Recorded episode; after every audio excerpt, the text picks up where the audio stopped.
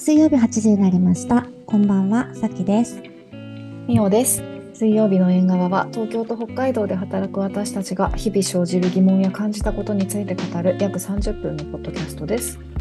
会社員、企業、経営などの立場を行き来する私たちがリアルな体験をもとにゆるく、時には熱くお届けします。はい。はーい。はい。えーっとですね、早速なんですけれど、えっと、インスタにメッセージをいただいています。いつもありがとうございあります。がとうございます。はい。で、えっと、今日は少し抜粋して読み上げたいと思います。お願いし今週のますはーい。今週のテーマ、ホスピタリティのお話はとっても興味深い内容でした。私はホテルに宿泊する機会は年に3回程度で大した経験はないのですが、ホスピタリティを感じた経験は数回あります。また、その逆もあります。さきさんがお話しされていたように、想像力や対応力みたいなものが人から感じられた時にホスピタリティって感じる気がします。えっと、ちょっと抜粋したところに今回この方が行かれた旅のお話を書いてくださってるんですけど、うん。またここから戻りまして、えーいいなと感じたポイント。どのスタッフさんに対応していただいても感じが良い。受付の方や施設内ののカフェの方も朝食の会場は普通でしたが、清掃係の方々もすれ違う時の感じがとても良いです。朝食時間に間に合わないことを相談したら、快く朝食ボックスを出発時間に持たせてくださいました。食べやすくサンドイッチにして飲み物もつけてくださいました。相談ごとにさっと別の方法が思い浮かぶ起点や相手のニーズを深く読んで、これをしたら喜んでもらえるかなという気持ちと行動力がある場所が利用して気持ちがいい場所になるのかなと思います。とのことでちょっと抜粋して紹介しました。ありがとうございます。え相手ー。相談ごとにさっと別の方法が思い浮かぶ起点や相手のニーズを深く読んで、これをしたら喜んでもらえるかなという気持ちと行動力がある場所。うん。いやー、私、いやあの、メッセージを初めて読んだ時に思い浮かべてた本があるんですけど、うん。最近私、あの、フリーター生活でして、あうの、ん。積んだ、読み途中だった本をか消化してもいるんですけど、うんうん。凡事徹底っていう本を読んで、うん。あの、イエローハットを創業された影山さんっていう方が書かれた本なんですけど、40年間、あの、お掃除をとにかく徹底してやっているっていう方の本だったんですよ。うん。で、その掃除をするっていうことで、あの、気づく力が身につく。あ、ここがもうちょっとこう綺麗にしておいた方がいいなとか、あとはいつものところで掃除してたら、あ、今日ちょっとこの人元気なさそうだなとか、気づく力がかつ、その自分が掃除したところを気持ちよく使ってるひ、くれている人を見ると、それがこう、あ、楽しんでもらってるんだなっていう喜びにつながるみたいな感じの話で、勝手につなげながらお便りを読んでました。うん。そうだよね。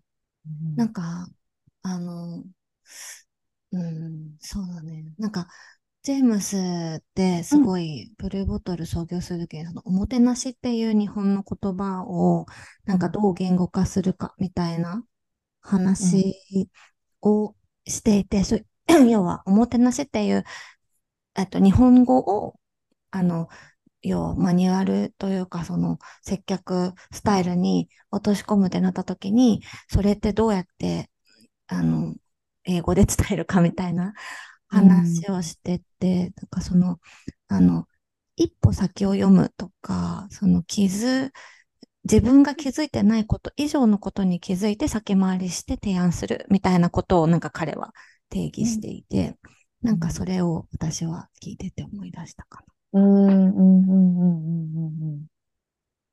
うん。あーそうねねなんかこの前のホスピタリティの話で、さきさんがしてくださった、あの、ホテルの方々っていうのは、なんか多分それをこう、教育で受けたのかなわかんないですけど、な。でも身につけてるんでしょうね。うん。やっぱ考える、相手の立場になって考えるってことなのかしら。うん。うん。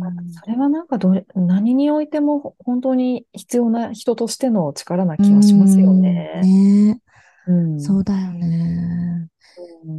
うんなんか新しく仕事を始めるときにも思うかも。なんかこう、いろんな仕事をスタートさせていただくときのオンボーディングみたいな話で、うん、なんかこう、ある会社は、なんか事前に資料をバーッと送ってくれて、それでなんか各チームリーダーとのミーティングをセットしてくれて、みたいなこともあれば、何もなくあの、ドンって始まって、あれ、何、何の会議でしたっけ？今日とか言われちゃうみたいな。はいはいはい。なんか結構いろんなバージョンを経験した気がする。なるほどね。うん、あどういう力を身につけるかってね、でも確かに。どの業界に行ったとしても、その力がある人はね、いろんな人が気持ちよく一緒に働きたいなって思える人に。確かに。あるわけだし、とか、とか、なんですけど、あの、まあ、その、どんな人であるべきかみたいな話で、最近私がもっぱら悩んでるのが、あの、子供の教育のことなんですけど、私、あの、長女が今中1で、うん、もう、北海道って中1から高校受験始まってるようなもんなんですね。えー、何かっていうと、あの、内心の比重がすごく高いんですよ。うん。だから、中学校3年間の評定が、もうここの高校受けられますっていうのの第一判定みたいなの出ちゃうんですよね。うん。まあ、ど、どこの地域もそうだと思うんですけど、北海道はまあ特にその文化が強いっていうのがあるから、私もね、彼女が小学生の時なんか、結構こう自分で私が何にも言わなくても宿題とかやる子だったし、結構ほっといてたんですけど、もう突如中学生になって、ここの高校に行くにはこのくらい取ってなきゃとか、あ、ここの大学に行くためにはとか、すごい考え始めるようになって、自分のこと以上に子供の進路がちょっと過剰なくらい心配になってた時期が、本当半月前くらいまでそうだったんですよ。えー、だけど、そう、なんですけど、なんか進路って、自分たちの時ってどう考えてたかなって。いや、私はだから半月前くらいまでは結構介入しようとしてたんですけど、うん。さきさんって、ああ、そっか。でもさきさんアメリカにいた、さきさんってその、どの高校行くとか、どの大学行くとかって、そこに親とはどういうコミュニケーション取ってました？うんとね、高校はもうなんか選択肢が他にないって感じで、中学がアメリカだったじゃないですか。で、うん、帰ってきたのが中3の夏だったんですよ。で、もうだから、帰国枠で受けれるとこしか受けれなくて、でも、うちお金がなかったので、私立は行けないってなったから、公立で帰国枠、兵庫県みたいな、一個、一個一クラスみたいなとこしかなくて。一個一クラス？うん。だからそこ行くしかないっていう感じで、だから塾にも通い、あの、小論文と英語だったかなと面接だったかなあの、テストは。だから、他の科目ほぼ捨てて、なんかそれ、なんか英語もさ、なんか受験英語とその日常会話と違うじゃないですか。だからなんかその辺を、なんか急ピッチでやるみたいな感じだった。うん、から、もうなんか高校は一択。うんうんうんうん、で、中、大学も、私、本当に高校がその、その、なんていうのかな。えっと、帰国枠、公立高校で、その、いろんな8クラスぐらいある中の1クラスだけがその国際関係、国際なんとかっていう学部で、うん、で、だからそのクラスだけがそのちょっとユニークで、他は普通の学校だったんですね。で、うん、えっと、そのクラスは40人中10人が帰国子女で、同じような感じで、えー、な海外からこう帰ってきたばっかりの人たちが入ってて、残りの30人は、県下のあの、すごく優秀な子供たちが英語教育を公立ですごく学びたいっていうので入ってきたっていう、なんか、そのミックスのクラスだったんですよ。はいはい、だから、もう超落ちこぼれてて、私。なんか、英語はできるけど、そうそうそう。英語はできるけど、それ以外の科目はさ、なんかやってきてないから、その受験でも捨ててるし、ででもみんな、その、でもエリートだから、その、その、か各市にあるさ、普通の私立中学の、あの、一番頭がいい子たちがみんな揃うみたいな感じの学校だったのね。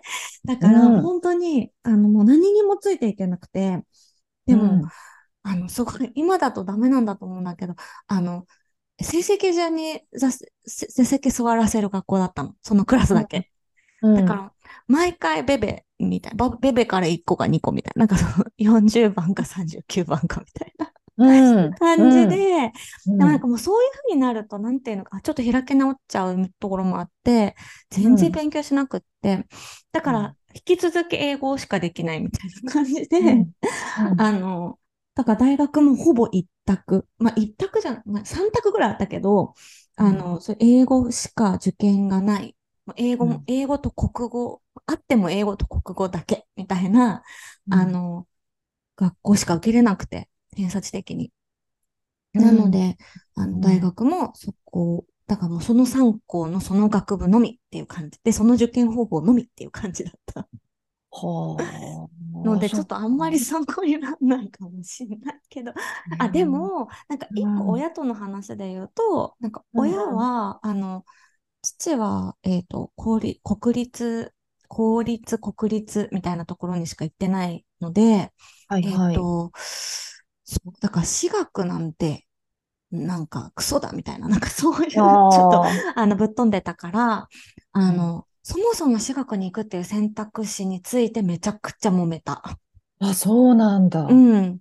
でも、私は、もうそ、なんか、なんか、半ば、もうそれしか選択肢がないということだったから、あの、それで行きますっていう感じに、まあ、結果になったんだけど、最後まですごく揉めて、へえ。うん。なんか、でも、行って、すごく良かったねってなって、へえ。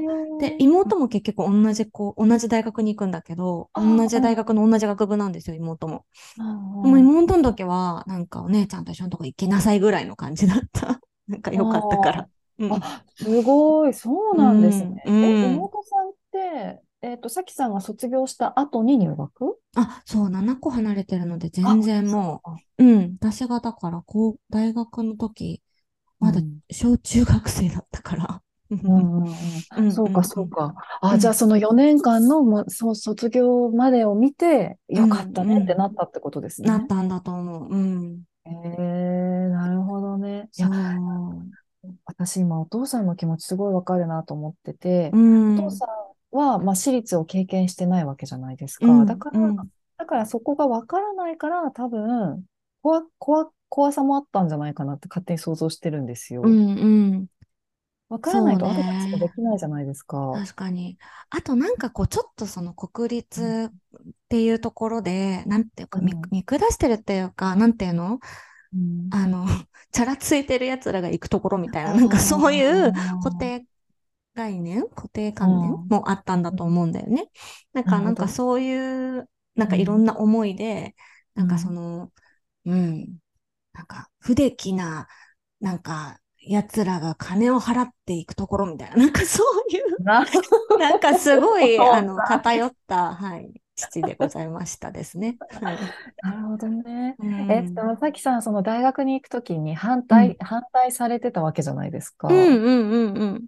だけど、そ、それでも、そこに行くっていう決意って、揺らいだりしなかったんですか？やっぱりお父さんが言う通りにした方がいいかなとかなんなかったですか？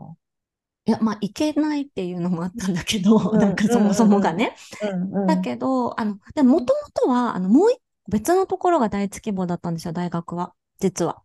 ああ、そう私、そう。私立ですか？はい。漢学に結局行ってるんですけど、本当は立命館が第一志望で、で、そこに行きたかったんですよね。で、それはな、うんうん、なんでそう思ったのかはちょっと覚えてないけど、でも、いろいろ自分でリサーチをして、あの、うん、そこの学校のその国際関係っていう学部に行きたいってすごい思っていて、で、うん、でもそこ落ちちゃったんですね、結局。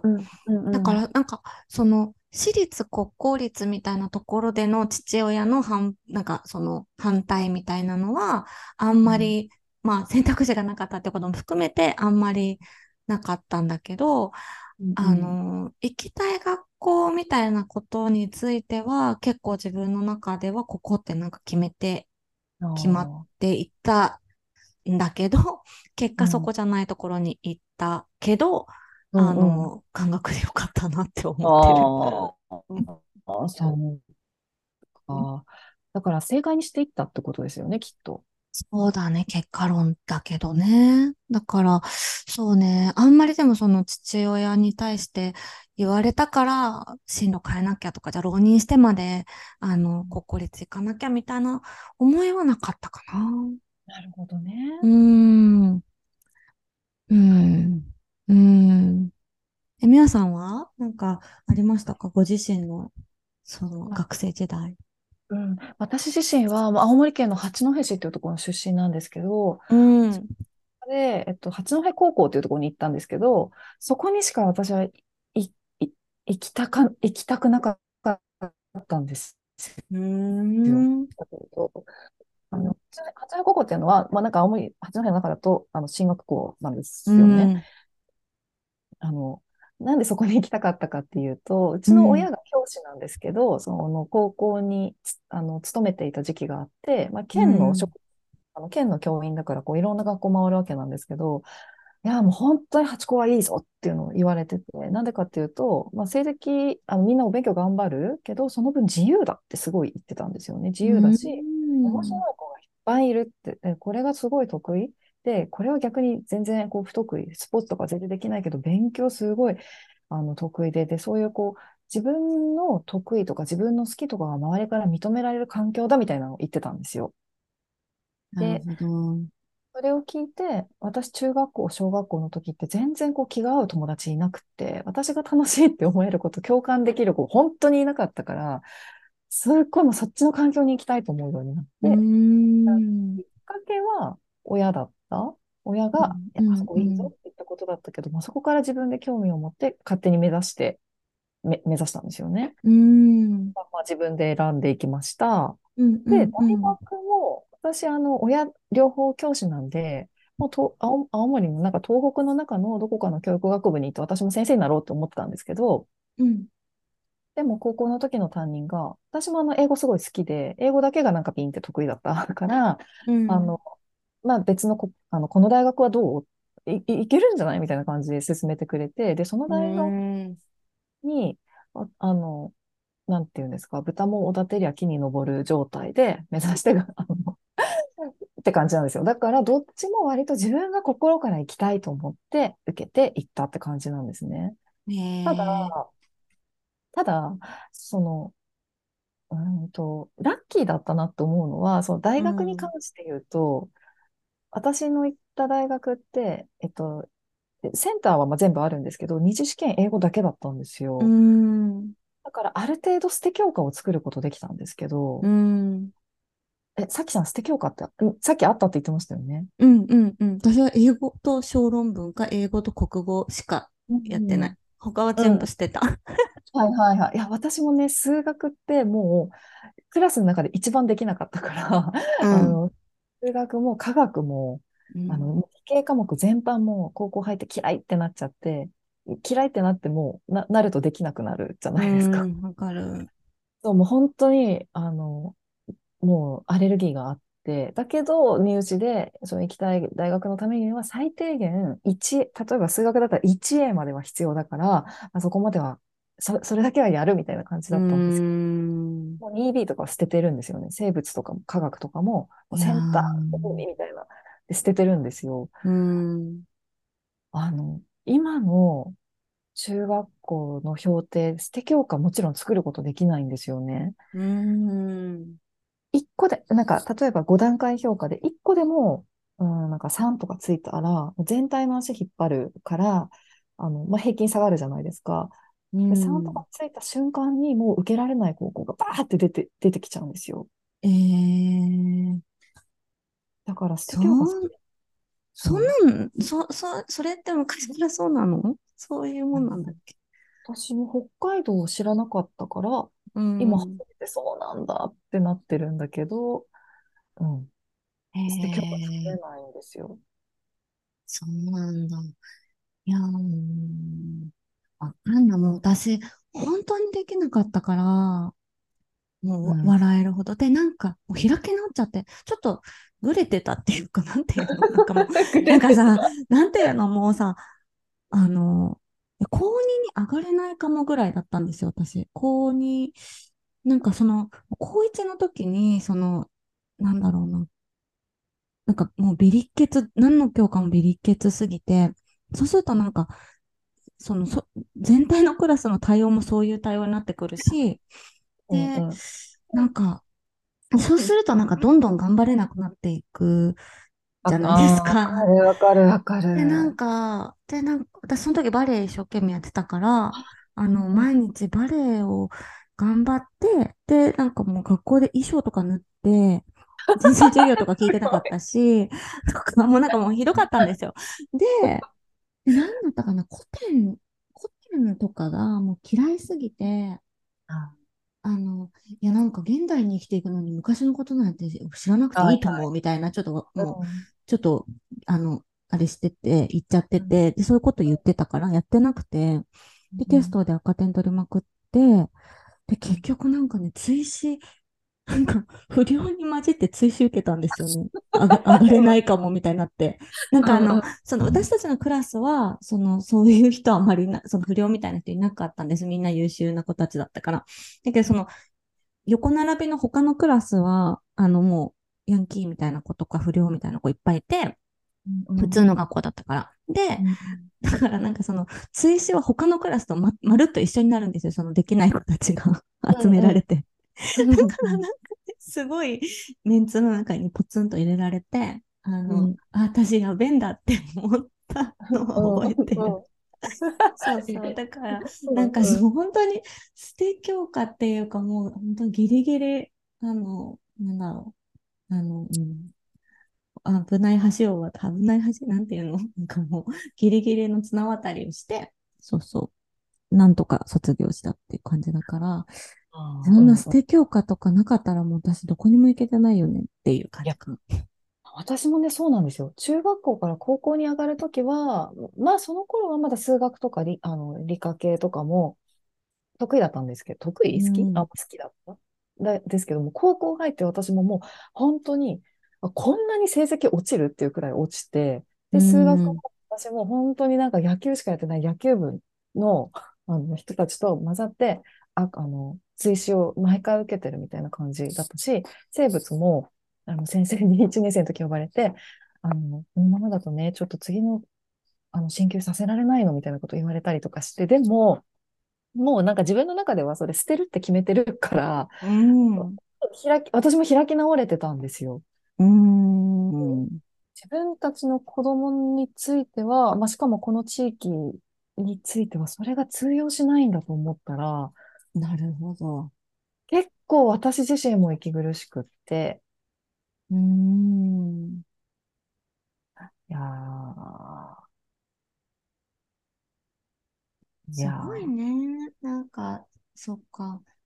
え、あの、娘ちゃんはど、どういう感じなの？なんか勉強好きなの？好きなのとか言って。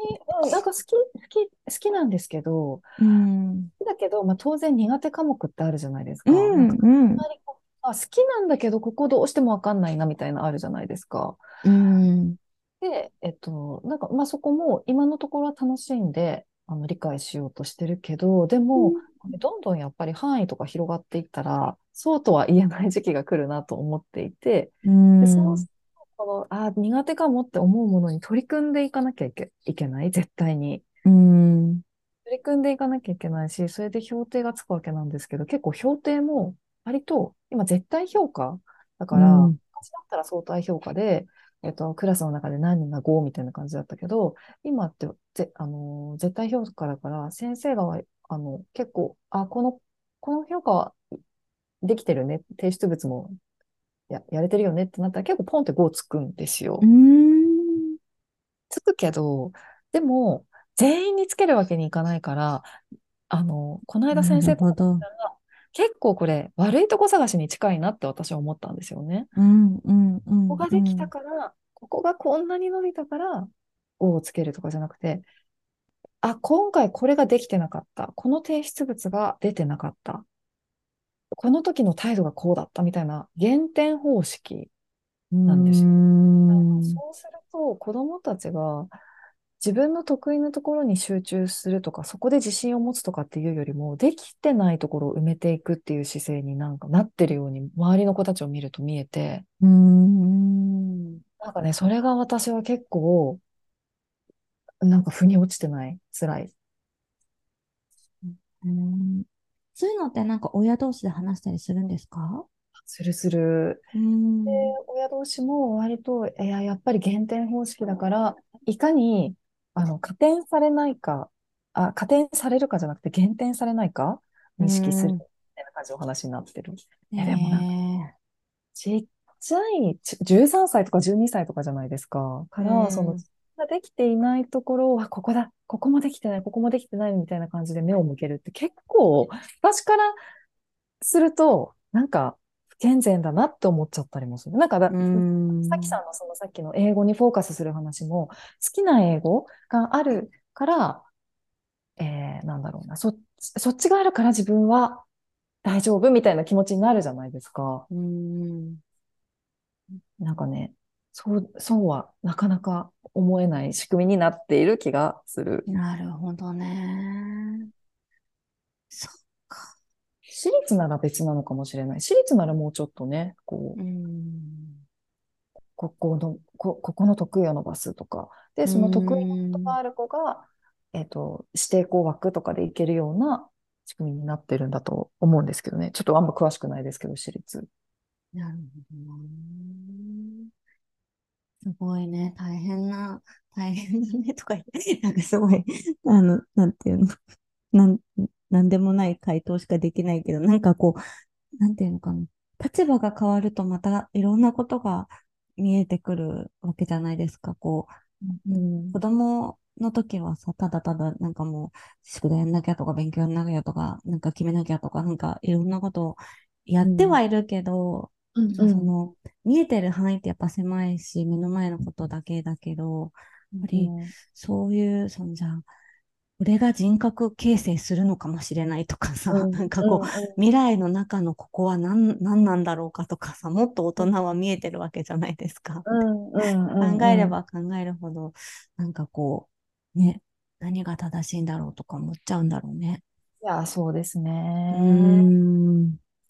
しなんかこう、大人になって働くようになってから、なってから初めて私は学歴すべてじゃないなって思うようになったんですよね。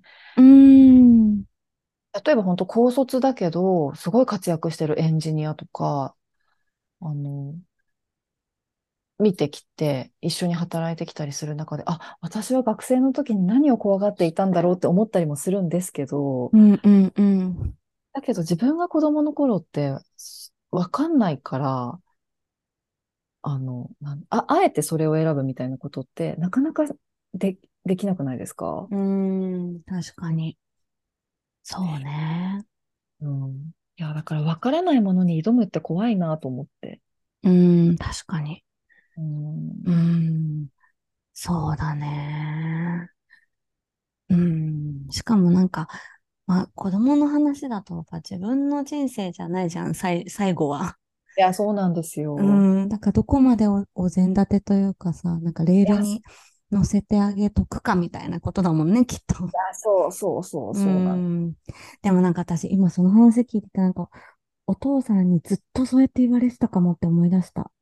なんかなんあの、俺の仕事は、なんかお前の選択肢が極力増えるようにするってことが俺の仕事だからって言われたのをすごい覚えてる。でそれで大学の選択肢をちゃんと考えろって言われたんだっていうことを今なんかすごい思い出した。ほうその私学で本当にいいのかみたいな話うんは、要はその、なんだろう、別にここに行けとかあそこに行けとかっていうことはもうどうでもいいけど、その、うそこに行ったことによって選択肢が狭まる世の中、自分の見える、あ選べる選択肢が狭ま狭まっちゃいけないって、そこだけは自分の、でパパの責任だから、なんかそこ、それ、なんかそれで言ってるんだみたいなことを言われた気がする。うん。なるほどね。え、その時って、それを言わうんどう感じてました？う、んでも、その、学歴が、あの、すべてではないとは思いつつも、その、うんどこにいるかで、こう、なイメージとしてはなん、なんて言うんだろう。なんかこう、なんだろうな。わかんない。ロールプレイングゲームでもいいし、なんかこう、なん、なんでもいいんだけど、なんか、ここに乗れたから、その先の、なんかうん選択肢が、なんかうんうん5になるのか10になるのかみたいなとか、なんかこのレベルもいけるのかいけないのかみたいなのが変わるっていうことはなんとなくすごく認識させられたかもしれない。う。ん。だから勉強しろっていうし、だからなんかちゃんと選べって言うんだっていうこともすごく言われたから、なんかその、そうだね、なんかそのレールに乗せるまでが自分の仕事だみたいに言われてたかもってなんか今思い出した。ああ、なるほどね。うん。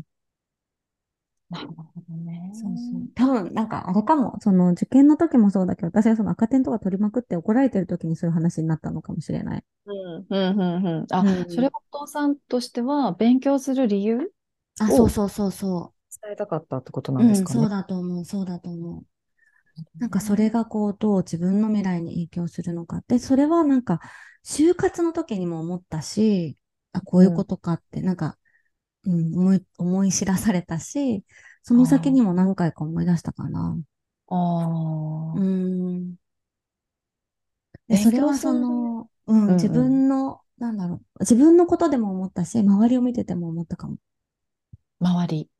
うん、なんか頑張らなくて大学行かなかった子とかも見てるし、仲良かったし、でもすごい勉強できたのに、なんかうんうん。ちょっと道外れてやらなくなっちゃった子とかもいたんだけど、地元でね。なんかううでそこからの選択肢とか、その初任給とか、えっと、ど、どういうふうなことがその先にあったのかみたいなことで、こう自分で自分の可能性を潰してしまったんだなっていうことを後からなんかこなるほど。う、うん、思ったりとかしてた。なるほどね。うん。選択肢を増やす。そうですうね。ん。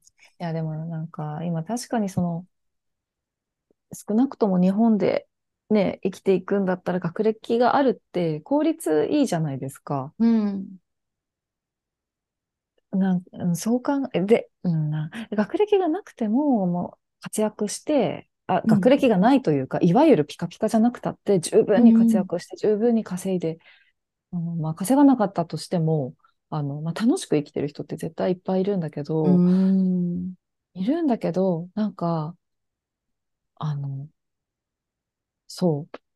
私ね、怖いんですよね、結構。その自分も、あの、苦手だったとはいえ、なんか、ねざ、あの、勉強、なんか、し勉強はい、一定頑張ってしてきて、で、まあ今、比較的、こう、あの、自由に働いてうん生きているっていうふうに考えると、なんかそうじゃない道がわからないから、頭では、いや、そういう人生だってあるって思ってるんですけど、うん。おやっぱり怖くてわ、わ、わからないから怖くて、ああの、ついつい自分が辿ってきた道を生として押し付けようとしちゃうんですよね。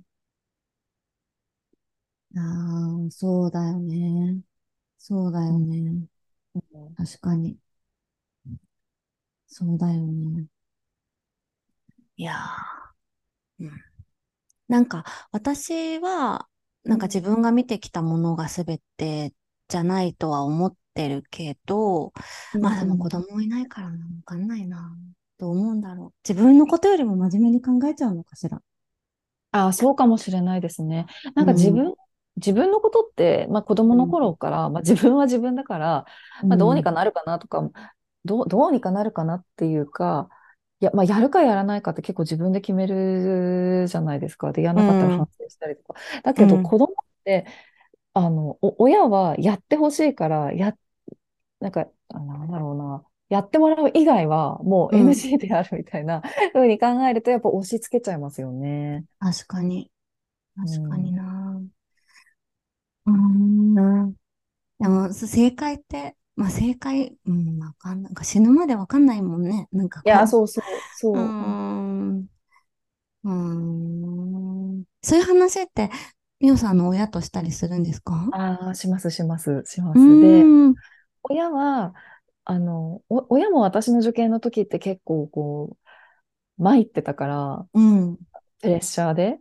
だかうん。ら、その時は私にも結構きつく、きつくじゃあ、ないけど、あの、うん。でもそのプレッシャーが伝わってくるくらいのコミュニケーションだったんですけど、今はん。逆、逆にそうなろうとしてる私に対して、なんかそう、い、なんていうんですか、あの、いや、大丈夫だから、子供は、あの、そんなに心配するほどじゃないから、ちゃんとやるときはやるからみたいな風に言ってくえる。ー、諭してくれるんだ。え諭してー、くれる。えーお父さんもお母さんも同じ感じ？うんと、そうですね。は、で、あ、でも母親の方が、え、うん、もうちょっとキーってなってるかもしれない。なそってた？うん、なうんうんってたし、うん。孫に対してもちょっと心配性かも。うーん、そっか、そっか。えいやー、そうだないですね。でもなんかね、娘うん、ちゃんがハッピーなのが一番だしね。なんかそうですね。どこまで、うん。なんていうか、ね、こう、お、お、お任せするかというか、こう、あれするか、あの、うお膳立てすん。るかは、本当難しいポイントだよね。何が正解かわかんないしね。ね。となんか、でもこう、い、今決めてるのは、その押しうん、付けすぎないようにしよううん、と思うっていうのだけは、うん、うここん、うん。半年くらいで学んだことで、で、押し付けな。いように、そうするためには自分が認知すること、あ、自分は押し付けようとしてるんだってあ認知するあ、から始めるっていうのが最近の私うん、うなので、ん、うん。ちょっとまた報告させてください。はい。いやー、はい。でもね、なんか、リスナーさんで子供さんいらっしゃる方たちは、なんか、同じー、世代がね、多分いらっしゃると思うし、なんか同じようねな悩みも多いんじゃないですかね。え、そうですよね。なんうか、ん。ちょっと聞きたいですね。お子さんの進う路にどういん。うふうに向き合って、うあ、このコミュん。ニケーションは良かったとか、逆に、あ、これはしなきゃよかったとか、先う輩教 えてく。ださい。はい。では、今日もちょっと時間になりましたので、エンディングに行きたいと思います。はーい。はい、えー水曜日の縁側では皆さんからのお便りご意見、テーマをお待ちしています。プロフィールトップのフォームからお送りください。また、インスタグラムでは交代で編集後期を綴っていますので、ぜひご覧くださいね。もし番組を気に入っていただけましたら、フォロー、評価をいただけるととっても嬉しいです。今日も最後まで聞いてくださりありがとうございました。それではまた来週水曜日にお会いしましょう。